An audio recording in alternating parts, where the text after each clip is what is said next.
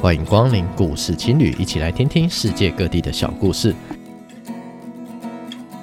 如果喜欢我们的节目，欢迎在 Apple Podcast 上面留下五星留言，多订阅、多关注、多分享、多赞助，让更多人知道这个节目。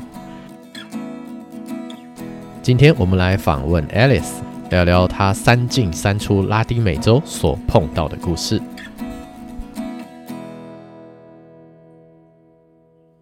欢迎来到故事青旅。那今天很高兴能够访问一位新朋友 Alice，我们欢迎他。大家好，我是 Alex。啊，那 Alice 最近啊，今天录音的节时间是二零二二年的九月。那最近呢，刚从拉丁美洲回来。我相信有在旅行的朋友，对于疫情之后的拉丁美洲非常的好奇。Alice 好像本身也去拉丁美洲不止一次了嘛，对不对？那我们今天来请 Alice 来分享一下拉丁美洲的一些变化。那开始前，我们先请 Alice 自我介绍一下，可以吗？OK，嗯，大家好，因为我本身是个兽医师，那算是一般的上班族啦。所以说，其实我很喜欢拉丁美洲，但是一开始我也是像。以以前我是个别很多粉呃很多部落客的小粉丝，那我常常去听他们的现场的分享会，我也很羡慕他们说，嗯，怎么可以去那么远的地方？后来呢，我遇到了一个能够接纳我 去长途旅行的老板，所以说呢，我就展开了我去拉丁美洲的这个这些故事。那总共去了三次，这是第三次，也是最长的一回。我有蛮这次遇到了蛮多的一些感触，所以说，嗯，很也很高兴达叔找我来做一些分享。嗯哼，对，拉丁美洲齁，其实我觉得因为网络啊，因为现代化，因为各种市场的原因啊，所以拉丁美洲一直有很多的变化。那拉丁美洲，我们讲说，至少旅行圈呐、啊，泛称拉丁美洲，大概就是墨西哥以南都叫拉丁美洲，讲西班牙语那一整块，通正常通常是这样了。嗯、是，那我想问一下，Alice 的这一次。第呃，我记得是第三次吧，去拉丁美洲是大概怎么走啊？我的走法不是一般常规的路线，因为台湾人去的话，第一个就是大家想要省时间，或者是以前喜欢从洛杉矶或从达拉斯，就从美国那个方向进去，嗯、然后也有一部分台湾人好像会买到那个首尔那边出发的，嗯、就是搭墨西哥航空出发的，哦，这是比较常见的方式。但是因为我太我这一次太久没有旅行了，毕竟。两年没有旅行了，就我想说先暖个身，所以我是从欧洲出发的。OK，所以你是从欧洲飞拉丁美洲。我当时差不多也是这样子啦。我当时是从摩洛哥飞巴西里约热内卢，那你是怎么飞呢？西班牙吗？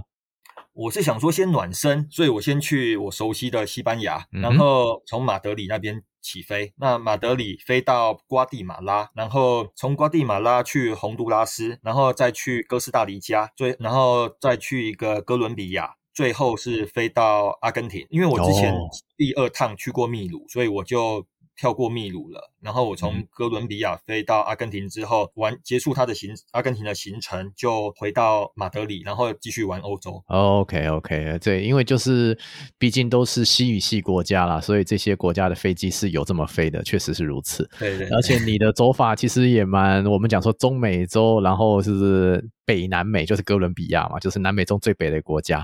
对，对然后然后接下来又飞到南美中最南的阿根廷，这样子走，所以你基本上是一个由赤道，然后往就是南极的方向走嘛，对，应该可以到世界的尽头。对，有到乌苏怀亚，我这么厉害。嗯，对，对对对，很棒，我觉得。那后来有去南极的船票吗？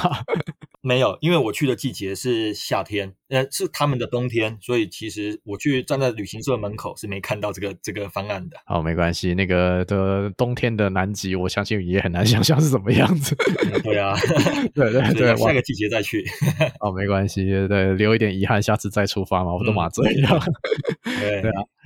但是在那你自己回头想哦，你自己觉得你为什么会喜欢拉丁美洲呢我喜欢拉丁美洲是以前的一个向往，就是我一直觉得说那边的人好像很很热情、很浪漫、很天真，然后与世无争那种感觉。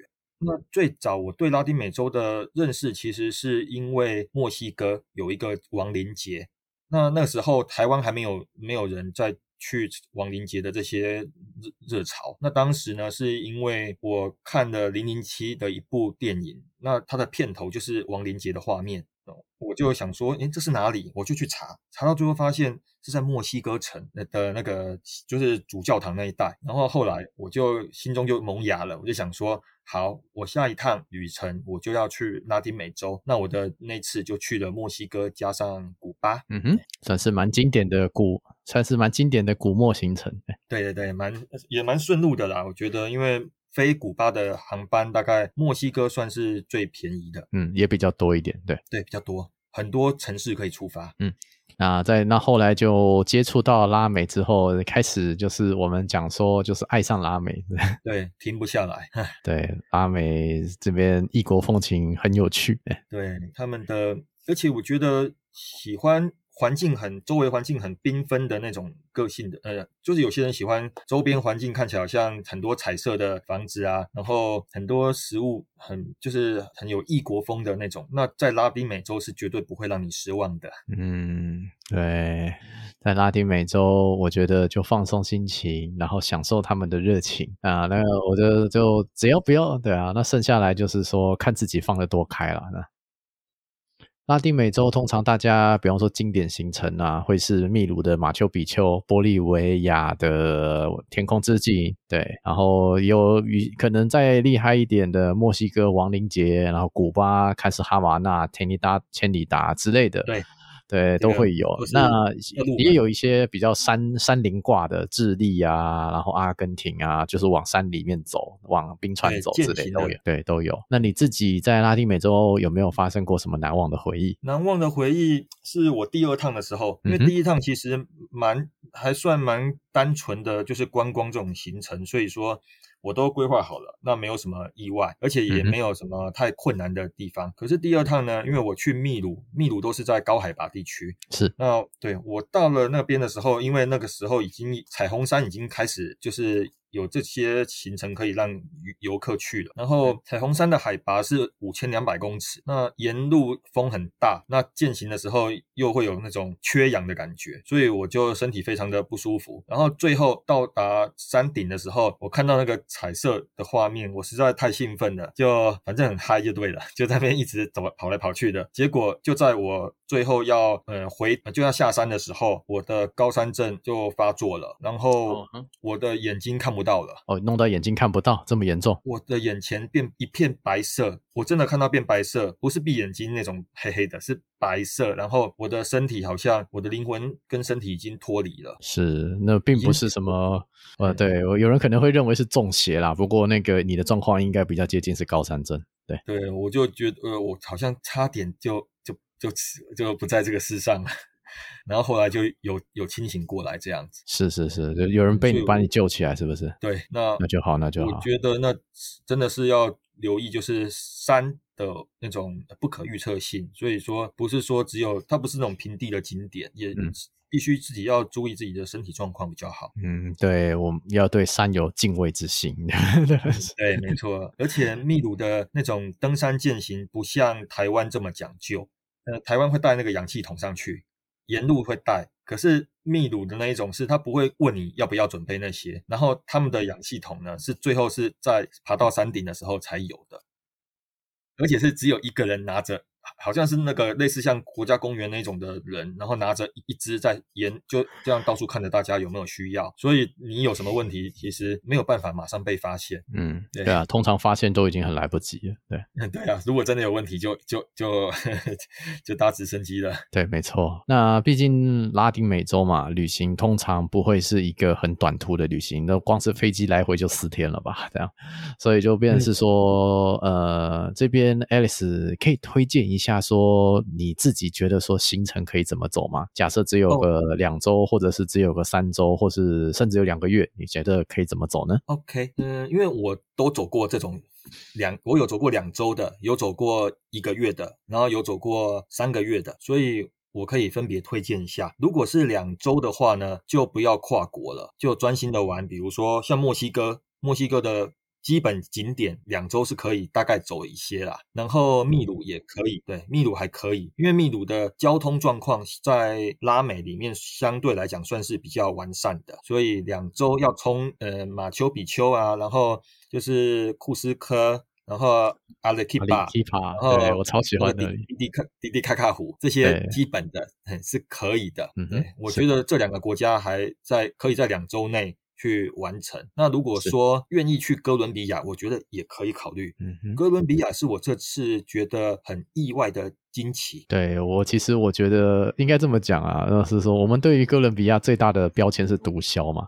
但是那个就是因为有这些故事呢，所以让哥伦比亚哥充满了魅力。大家对他可能一开始没有什么期待，他去了之后发现好棒。所以就会觉得那个比期待值还要高出很多，然后分数就很高了。对，我真的觉得，呃，原本跟我跟我想象中的哥伦比亚完全不一样，而且我问他们路，然后他们解释不出来的时候，就就带着我走了。是哦，嗯，对啊，我觉得哥伦比亚很棒。而且哥伦比亚的以现在疫情后来讲，飞哥伦比亚的航班的那个机票价格，算是拉丁美洲里面最便宜的。所以，如果说台湾人现在，呃，就是现在想要去拉丁美洲的话呢，去哥伦比亚，我觉得还蛮不，还蛮不错，至少开销不用太大。然后，它的国土面积有两个礼拜可以玩基本的，比如说首都波哥大嘛，然后北边的加勒比海的一加勒比海的一个城市叫做卡塔赫纳，然后再去西边有一个就是之前的毒枭的大本营叫做麦德林。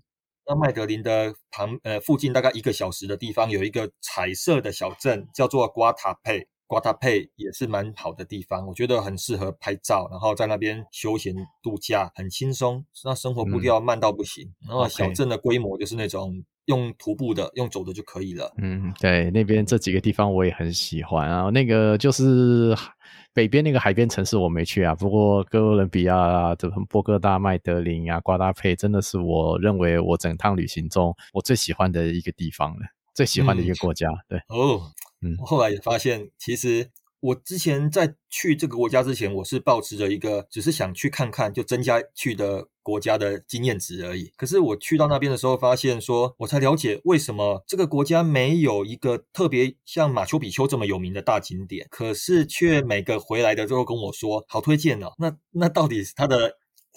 那个吸引人的地方是什么？我就觉得，诶，那真的很有趣耶。那直到我亲自去的时候，我才发现他们那里比我想象中的治安好太多，而且又太热情友善。那物价非常的便宜，我买东西都不用看标价就可以买了。我我觉得，哇，那里真是天堂。对，就对观光客来说，我觉得哥伦比亚。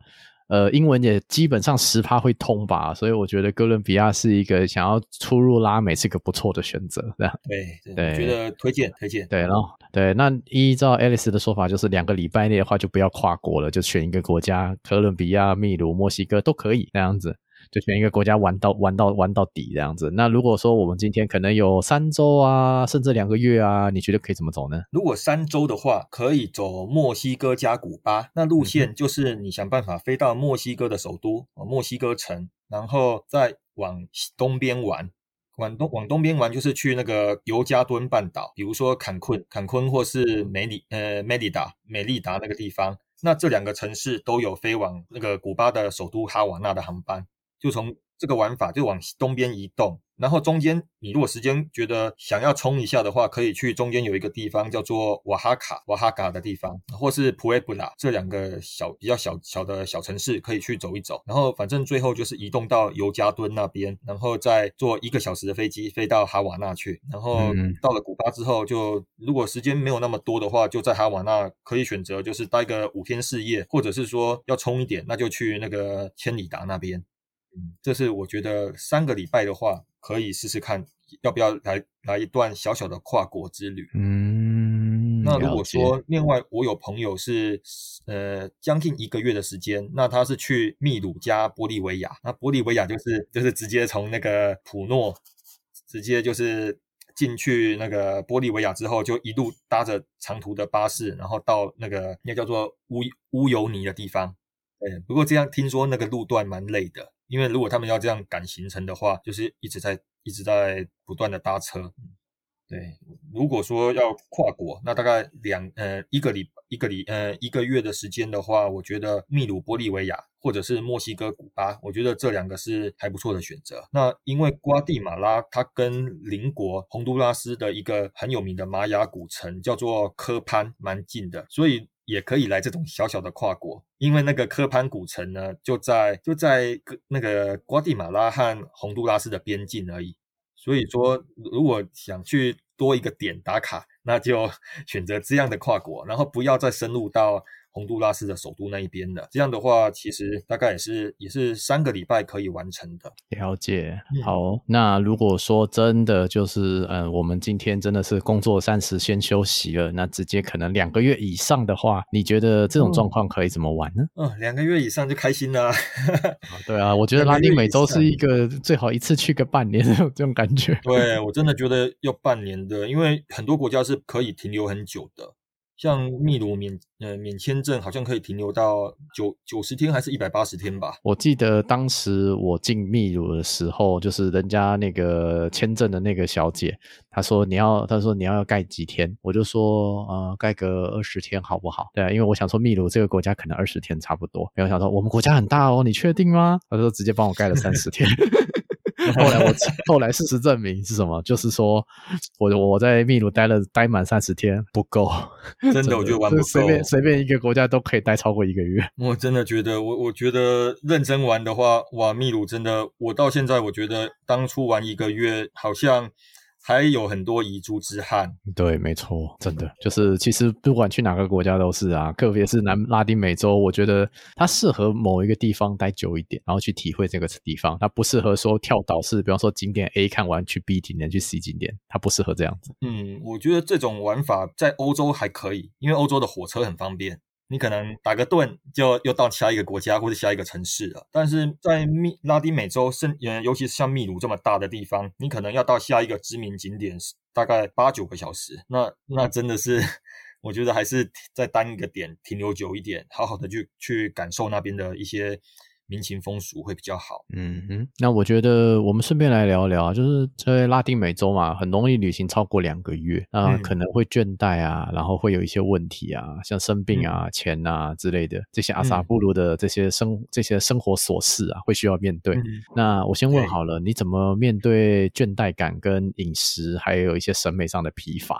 倦怠感的话，我先讲倦怠感。我在第六个礼拜的时候出现倦怠感，那我的方式就是。什么都不做，就睡，就睡得饱一点，然后醒来的时候可能就赖床嘛，然后在 在附近的，在那个小镇的湖边就发呆，然后有时候就是反正就空想嘛，就想说我想要不要写一些文章啊，嗯，然后刚好有台湾的朋友回应的话，我可能就稍微跟他们聊聊天这样子。那我觉得那种瓶颈只是因为还不习惯那么长途的旅行啊，可是我想一旦有过一次经验以后，我觉得以后应该不至于这样子。嗯，因为其实旅行有时候就是因为你看了某些呃景点，大山大水看多了，那渐渐就会觉得说，啊，看到这个城市大概就也不见得想要拍照，我只是融入在这里面而已，然后就会变成一种像平常一样过生活，那会非常的嗯平静，那也不会说把自己当成观光客了，那那是另外一种境界啊，我觉得也是一种体验呐、啊。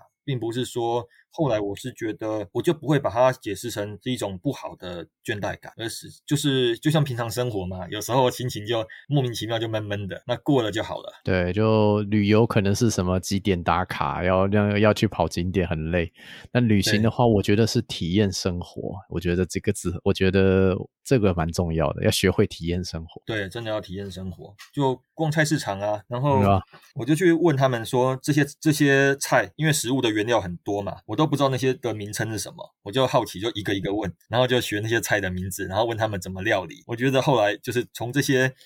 杂七杂八的小事情去找出乐趣，嗯，没有错，生活就是从很多杂七杂八的事情里面找出乐趣，不论是有没有在旅行都是啊。嗯、对，的确，我觉得是你懂得生活，在无论有没有出国都会很快乐。真的。那针对钱这件事情哦，因为拉丁美洲，呃，我们台湾这边很多银行其实也不见得可以用啦。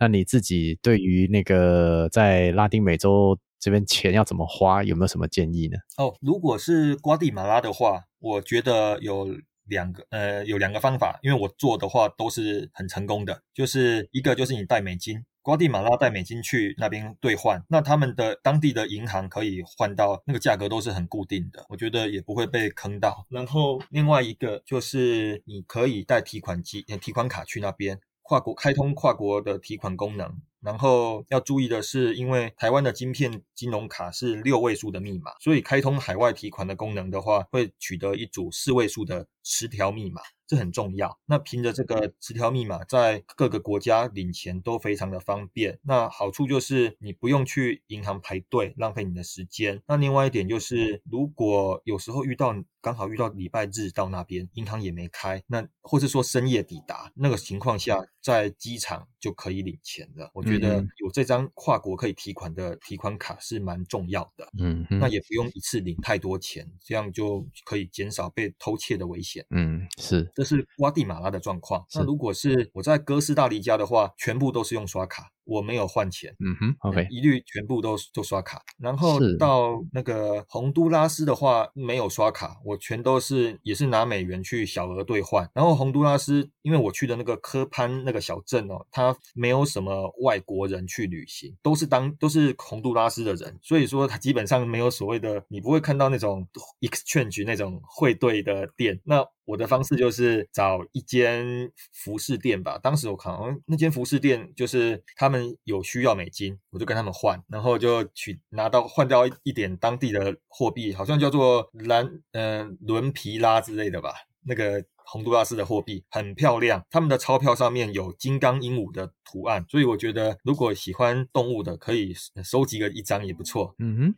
对啊，这是洪都拉斯的情况。对，那我说一下哥伦比亚。哥伦比亚我没有去换过钱，直接我都直接在提款机就领到钱了。然后因为他们提款，我记得在机场的时候，我提款有上限，就是九哎九十万的那个哥伦比亚披索。嗯，九十万，对，九十万。然后他出来的就是十八张五万元的钞票，每一张都是五万。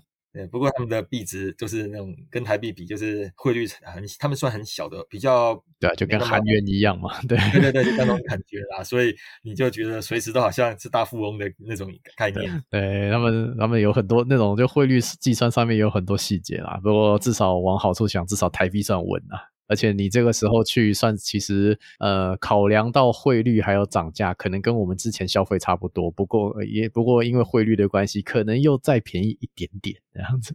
嗯，有对。那最便宜的，我觉得是便宜到阿根廷那边去了。因为阿根廷当时我去的时候，他们的官方汇率，政府的公告汇率就是一美元兑换一百三十块的披阿根廷披索。嗯哼。可是事实上，我们观光客拿着一美拿着美元去兑换的话，一美元可以兑换到三百披索，黑市的价钱这样子。对，你就所谓的黑市也不是黑嘛，也不是那种应该说应该说民间汇民间汇对民间汇率对。那民间汇率呢，就是在当地的一些纪念品店或者是那个，其实你你只要跟当地人换，他们只要是开店的，然后尤其是像一些比较跟观光客有接触的那些店，他很愿意拿跟你换。美元或是欧元，因为目前阿根廷的披索一直在贬，所以他们会有一种觉得我呃手头上有一些美元比较有安全感。是是是，对对，其实我觉得真的不知道跟谁换钱，就跟青年旅社的老板换钱就好了。那也是啊，对啊，我觉得他们也很清楚，因为那个就是有时候你甚至付钱的时候，像那个时候青旅他们的给我的价格，如果用美元来付的话，呃是蛮不划算的。然后我就把美元拿去换成阿根廷披索，我跟他说我要付披索，结果用披索的价格付下去之后，等于我只要付呃四十趴的价格而已。我真的觉得省了很多。对，因为官价嘛，官方价格跟官方汇率跟那个跟民间汇率是有一个二点五倍的落差。我觉得就利用这个落差，你用美元换到比较多的披索，然后在那边生活呢，就觉得。呃，非常的开心，对，快乐，快乐，好，超棒。那我当然了，拉丁美洲是一个很大的话题啦。那你自己在我们讲说从瓜地马拉、洪都拉斯这边走过去的时候，呃，我觉得咱们先从最基本的问题开始好了。你觉得疫情对这些国家有影响吗？影响，呃，除了哥伦比亚以外，其他国家影响非常大。OK，哥伦比亚为什么哥为什么会讲特别把哥伦比亚捞出来呢？呃，因为有当地哥伦比亚的朋友跟我说，他们的物价没有什么变动。嗯、那我问了一些在那，就是有去以以前长期待在那边的一些台湾人之后，发现的确他们的物价蛮稳定，但是稍微好像有有朋友跟我提醒说，波哥大就是他们的哥伦比亚的首都，好像治安稍微变差了一点。嗯哼，但我自己实际上我去他们的波哥大待了九天，我并没有觉得有什么异状啊。嗯，所以。哎，但是其他国家真的就是呃，旅客跟观光有关的消费真的就变贵了。只要碰到光呃观光客这个地方这一块，嗯，他们可能就从我们身上想要把两年来的那种失去的东西要补回来，所以会发现真的物价变贵，然后他们的民生也真的是基本民生，尤其是油价，呃，也变高了，是很正常，对。对啦，我包括什么通膨啊，还有那个原物料啊，其实我觉得对于其实我们自己有在旅行的人，我们会注意汇率这件事情啊。那我们至少在我自己观察南美洲各个国家的汇率，然后就这样，对对对，然后这样一路看过去之后，我觉得大概至少在我们讲说疫情刚爆疫疫情爆发一年左右的时候，大概汇率都跌掉了三分之一。对，嗯、那现在我已经，我已经不敢想象说跟疫情前到底差别是什么了。那这些国家说实在的，一都是一些很浪漫的民族，所以他们做事和效率其实就也可以反映在他们的我们讲说他们国家的货币上面了。嗯，对，很很拉美，很拉美洲，对，很浪漫的地方。好啦，不管怎么说，那我们拉回来，我们先问一下哈，你从瓜地马拉进去嘛，还有洪都拉斯啊、哥斯达黎加这些国家，你感觉如何呢？然后去了有有体验到什么？嗯，我先从哥，呃。先从第一个路径的瓜地马拉讲起好了。呃，瓜地马拉的话，因为我以前的印象，我的每个朋友都跟我说物价很低。那我这一次去发现，他们跟我讲的那些住宿费跟那个那叫什么，呃，西班牙语学校那些课程的报的那个上课的学费，全都比疫情前贵，而且还有一些 local tour 的费用，大概都比二零一九年涨了，多了大概快一半。嗯哼。多了零点五倍这样。对，那有一个问题就是，以以往呢，我在拉丁美洲的国家，比如说像秘鲁或是墨西哥，我跟他们通常杀价会杀得下来。是，可是，哎，对，会杀得下来。但是我发现这一次完全杀不下来，他真的就是会，你会发现他很困难，他真的没办法，他宁愿不要你这个客人，他真的也是笑笑的，只能看着你。失望的离开的，对，okay, 我觉得他们真的现在因为油价太涨太多了，所以他们的出团变得说那些成本会变高。是对，然后那就变得是说，我们以前说什么学西班牙语在瓜地马拉很便宜，这个传说可能就在到现在可能要打点折扣了，对不对？这样子了吗？还是便宜，相对便宜，但是没有以往说的那么低。嗯、那以前的价格呢？大概是我有看过很多种方案啊，然后如果平均算起来，就是一个小时大概四十块瓜地马拉币。对，五五美金好，对，五美金，OK，差差不多，对对对，大概是五美金，就是，对，好，那就五美，所以说所以说现在去大概是五美金这样子，是吗？对，现在去，呃，起码。五美金以上，okay, 可能还会更高。对，是是是，了解。对，然后相比之下还是比墨西哥便宜啦，因为学习语的国家里面，一般来讲，在墨呃在那个墨西哥会比瓜地马拉高，然后在西班牙的话，当然又更高了，而且还有住宿费的问题。所以整体来讲，现在虽然瓜地马拉的这些学习价格涨了，那。但是我觉得还是比其他国家便来的划算许多啦。那那边的人吗？还有治安啊，还有那边就是你自己觉得在那边旅行的感觉啦，跟以前在拉丁美洲旅行的感觉有落差吗？我觉得没有，一样善良，哦、一样是那种很天然的那种，很，很天然的那种。我觉得真的是像五十年前的台湾 哦。那他们的人还是那么的单纯，然后你会发现，他们虽然想赚钱，但是他想，就是他并不会想要用不正当的方式从你身上获得那些钱，他只是想要努力，想要你给他工作机会，就是比如说上课，他就希望你多上一点，只是这样而已。我觉得那就还好啦，那个就正常发挥嘛，啊对啊，嗯、对。那那些旅行的景点啊，或者是说因为有什么，因为这些人啊，还有那些汇率啊，还有这些观光客变少嘛。这对他们来说，他们有什么样的想法？你自己觉得？他们哦，他们的想法是，我觉得比较乐天呢，因为他们走过了那些变动，然后也可能是因为，其实台湾比较，台湾的生活比较稳定。那拉丁美洲在疫情前也会曾经陆陆续续有一些物价的波动，所以说他们可能也也淡定了。那至于这个疫情，其实。渐渐的，因为我去的时间已经是他们开始慢慢开放了，所以是那种开始在复苏了。那他们跟我的说法就是说，幸好我们这个小镇还是个观光小镇这样子。对，他们很乐天刚跟我说啦，对，他们说他们就是失业率很高，他希望我帮他们介绍工作，就是如果有我有认识其他去那边玩旅行的人，那就介绍一些人去让呃去学跟他们学西班牙语。嗯哼，他们只是有只是这样很单纯的想法而已。是是是是是，所以他们还是一样。那你自己有去那边学西班牙语吗？对，我有学。我一开始的目的就是想说，我先在瓜地马拉学习，然后这样之后在拉美的旅程比较能够跟当地人做互动。啊哈，了解。，Como estás？对，Muy bien，¿y tú？对 啊，bien。对，你好吗？我很好。你呢？常见的问候。对啊，对啊。我觉得在学西班牙语之后啦，会进南美，再进拉丁美洲，会稍微相对愉快一点。但实际上有太多专有名词，嗯、其实你还是学不懂。但就我个人，其实我觉得我们台湾人喜欢去日本嘛，但我们会讲日文吗？好像也没有啊。所以其实我觉得不管会不会这个语言，其实都可以去啊。至少我的认知是这样。对，基本的旅行是不受影响的。是，那如果要交朋友，要进一步的聊的时候，就嗯，会西班牙语的人，他们会比较能够，就是我们互相聊的比较顺畅啊。不过最最惨最差的状况就是用 用 Google 翻译嘛。之后至少我印象中我去的时候，网络都还 OK 啦。但是你去的中美洲这些地方，应该基础建设其实还是相对的比较弱一点，对不对？呃，对，有些点会根本没有讯号，网络会没有讯号，所以如果是那种网络成瘾的人，那可能就要注意了，因为常常是车子只要离开这个小镇的中心，大概到了那个郊区一点就没有讯号了。哦，对啊，这是戒网瘾嘛，这、嗯、也不错啊。对啊，戒网瘾啊，去古巴也是哦。对啊，就当这个当个体验嘛。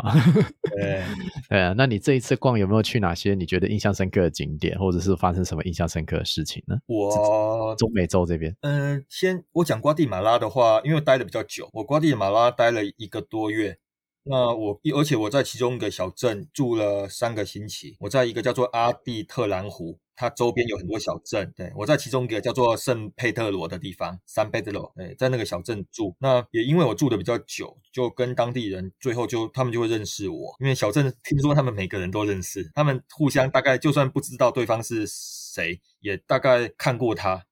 然后我就。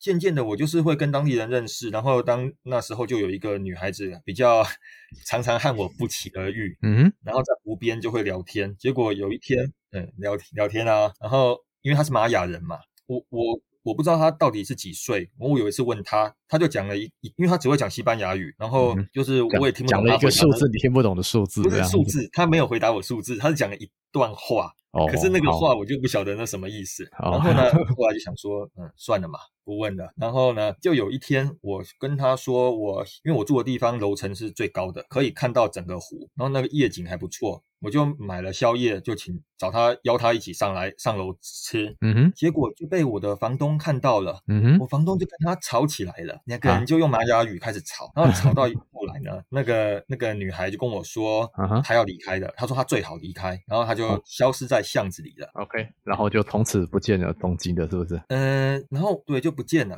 然后我就问我的，我隔天就问我房东说，昨天晚上怎么回事？我房东跟我说，他只有十四岁。房东说，如果他父母发现他晚上不在家，是可以报警处理，然后他会有麻烦。哦，所以我那时候我吓了一大跳。嗯，好。这这这这这好，还好没事，还好没事，就这样想吧。我我我原本以为他不回他，他不正面回答我是因为女生的年纪是秘密，或是什么害羞啊，或是文化差异之类的。不过我不晓得，呃，原呃呃，他居然呃是这个年纪，是嗯对，吓死我了。是是是是是。好，不管怎么说，就至少还好啦，就没事这样子。对啊，在那边大家，我记得那个湖区附近的人其实都蛮那个，我们讲是嬉皮吧，应该就活活在当下的个性吧，这样子。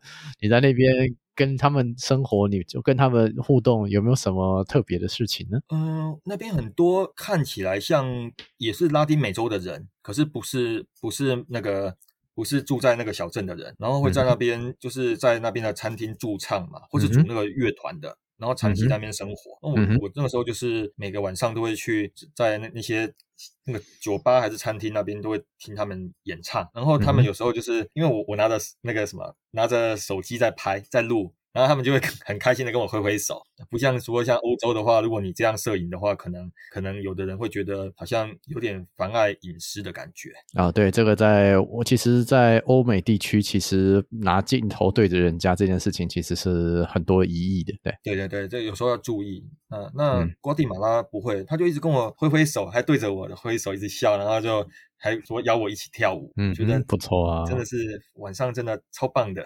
而且治安很好。嗯，你自己觉得哈，在拉丁美洲旅行啊，然后像像刚刚有讲过瓜地马拉，还有那个哥，还有哥伦比亚嘛。那在阿根廷跟哥斯达黎加，还有其他地方，有没有碰到什么其他事情呢？我在哥伦比亚的话，我遇到很特别的现象，因为哥伦比亚那边的首都啊，有一个有一个广场。嗯。在那个大教堂那边，好像那个是玻利瓦广场吧？OK，然后那边也就有一些秘鲁人牵着草泥马在那边让观光客拍照。结果我就发现那些秘鲁人好像跟当地的人跟一个流浪汉吵起来了，然后就开始打架。然后打架之后，草泥马没有人牵嘛，就就给我牵了啊。然后就就委托我照顾，然后我就我就牵着草泥马走了啊。然后我就在广场上面那。那个时候我我戴着一个那个哥伦比亚那种传统的那种草帽，彩色的那种草帽，结果有的人就以为我是我是做生意的，然后就付钱给我，说要拍照啊，我就说好好好，那拍照拍照，然后结果他们拍照的时候居然不是要拍草泥马，拍什么？他们是拍我，是要跟我合照，他们居然是要跟我合照，我就吓一跳，我想说奇怪了，我有比草泥马还要稀奇吗？好哦，我要接受要接受这个设定。很有趣，对 对，他们他们把你当成什么人了？嗯，对啊，可能嗯，不过我发现，在南美洲有许多人喜欢追剧，他们就会追韩剧。嗯哼，是对，也许是这个原因，让他们觉得对我们东方这种亚洲人会有一点，有一点好像平常在荧幕上看到这些人，但是他现实生活中很难看到，他们就会产生一些好奇心。那在这个疫情下，因为华人是。几乎不会出现在南美洲了。是，我一路上我我我到了阿根廷才遇过华人，不过是在当地工作的华人。嗯，对，所以真的我可能当时也算是嗯很稀有的观光客。对，我可以想象，在整个拉丁美洲，我觉得现在是一个观光客观光客很缺乏的状态。对对，真的也。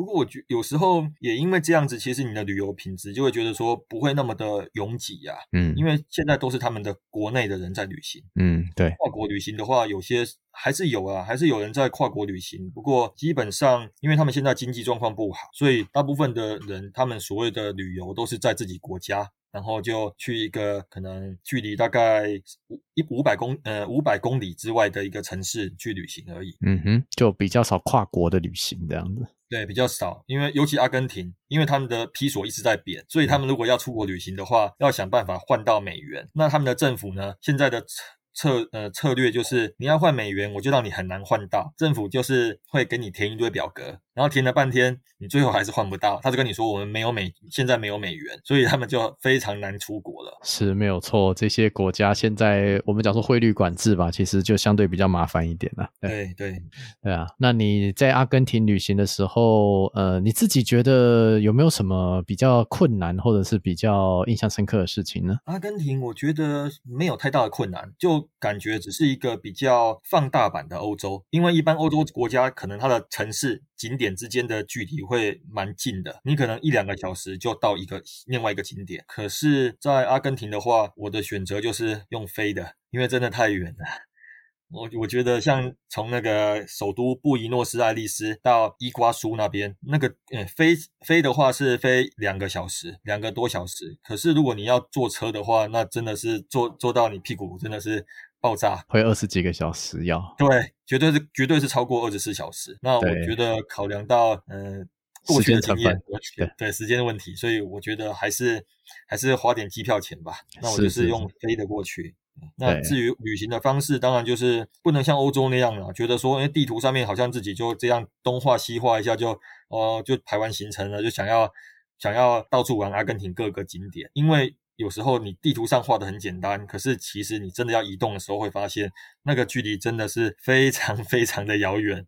因为阿根廷是台湾的七十七倍大。嗯，对，对啊，人家说阿根廷是南美的欧洲嘛，他在那边也是许多白人啊，然后在那边就是地大物博这样。嗯，他那边因为阿根廷的。物产我觉得是我这一路上觉得最丰富的，它的牛肉、牛肉、猪肉还有酒真的是非常的便宜，然后我就喝了很多红酒，蛮开心的啊，超开心的啊，去看那个。探戈探戈表演也是一边看一边喝酒，然后就每天都喝的微醺的样子，真的觉得在那边很很轻松舒服。然后红酒又便宜到爆了，嗯，就台湾的大概台湾价格的三分之一吧。嗯，其实，在国外酒是很便宜的东西，有的时候甚至比水还便宜。对啊，那就不如喝酒吧。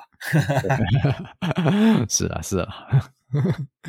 对，那你自己这这些旅行经历过之后，这整整三趟的阿根，整三趟的啊拉美旅行嘛？你觉得对你来说，你自己有什么样的转变呢？转变哦，我觉得，我觉得学会一种要学会淡定，然后渐渐的，就是觉得不会去听到一个陌生的语言就感觉到会慌张。那其实我也发现说，有时候他们很热情，因为他们他们的嗯这些拉美国家的英语能力。普遍不好，那所以说，反正我也我英语也不好，那大家就是用最原始的方式，就是肢体语言。然后有时候他猜我在讲什么，我猜他在讲什么，那最后就是也会达成一些沟通的一个技巧。然后我懂一点点西班牙语，那跟他们沟通下来，就会觉得嗯，其实会有点帮助啦。然后嗯。有时候会觉得说他们的那种热情，有时候是很自然散发的。那你如果说旅行的时间够长的话，真的你会跟当地人会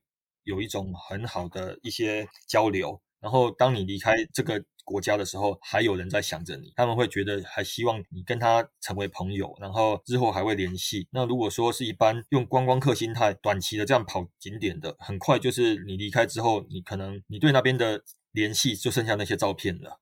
觉得这是一个一个心态上的一些转变。嗯，对啊，那你自己把这些心情啊，把这些想法带回台湾生活，你觉得有没有什么样不一样的体会呢？嗯，有诶、欸，我觉得首先就是对一些环境的变动吧。我觉得因为那边真的你你看到那么多国家遇到世界的变化，他们还是能够能够有一套自己的生活方式。那我有时候会觉得。可能台湾太安逸、太稳定了，所以造成我们很容易就惊慌，然后被有时候遇看到一些媒体的报道，一些小事，相对于他们的那些国家发生的事情来讲，我觉得台湾的那些事情都是小事，所以说就会渐渐的比较学习学会去淡定，然后就遇到什么状况都不要去太急，因为像拉丁美洲，很多时候就是你无法掌控的各种状况，比如说我要参加那个。探歌的那个练那个舞蹈的练习课，结果那天我到了教室的时候，突然间被通知老师 COVID 确诊了，嗯，然后我就不能上课了。那他们就送我那个送我那个免费的探歌的表演的票，就让我免费看秀，也不错。说对我很不好意思，对啊，我就赚到了啊。那个秀，呃，这对当地人来讲算很贵的，是当地人大概一个月的薪水的十趴那样。嗯哼。嗯，其实蛮贵的，所以我我觉得就是学会了一些生活上，你随时有可能会有变动，那什么事情就不要太强求啦。我觉得哦，我觉得许多人都会。心里面想到的旅行，都会想说，我的清单里面就是可能会想去日本啊，去韩国，去泰国，或是说远一点就是去欧洲。那经过我这一次的旅行，我会觉得说，其实我们可以呃打开自己的视窗视野，我们可以去拓展一下旅游的清单，因为看看你。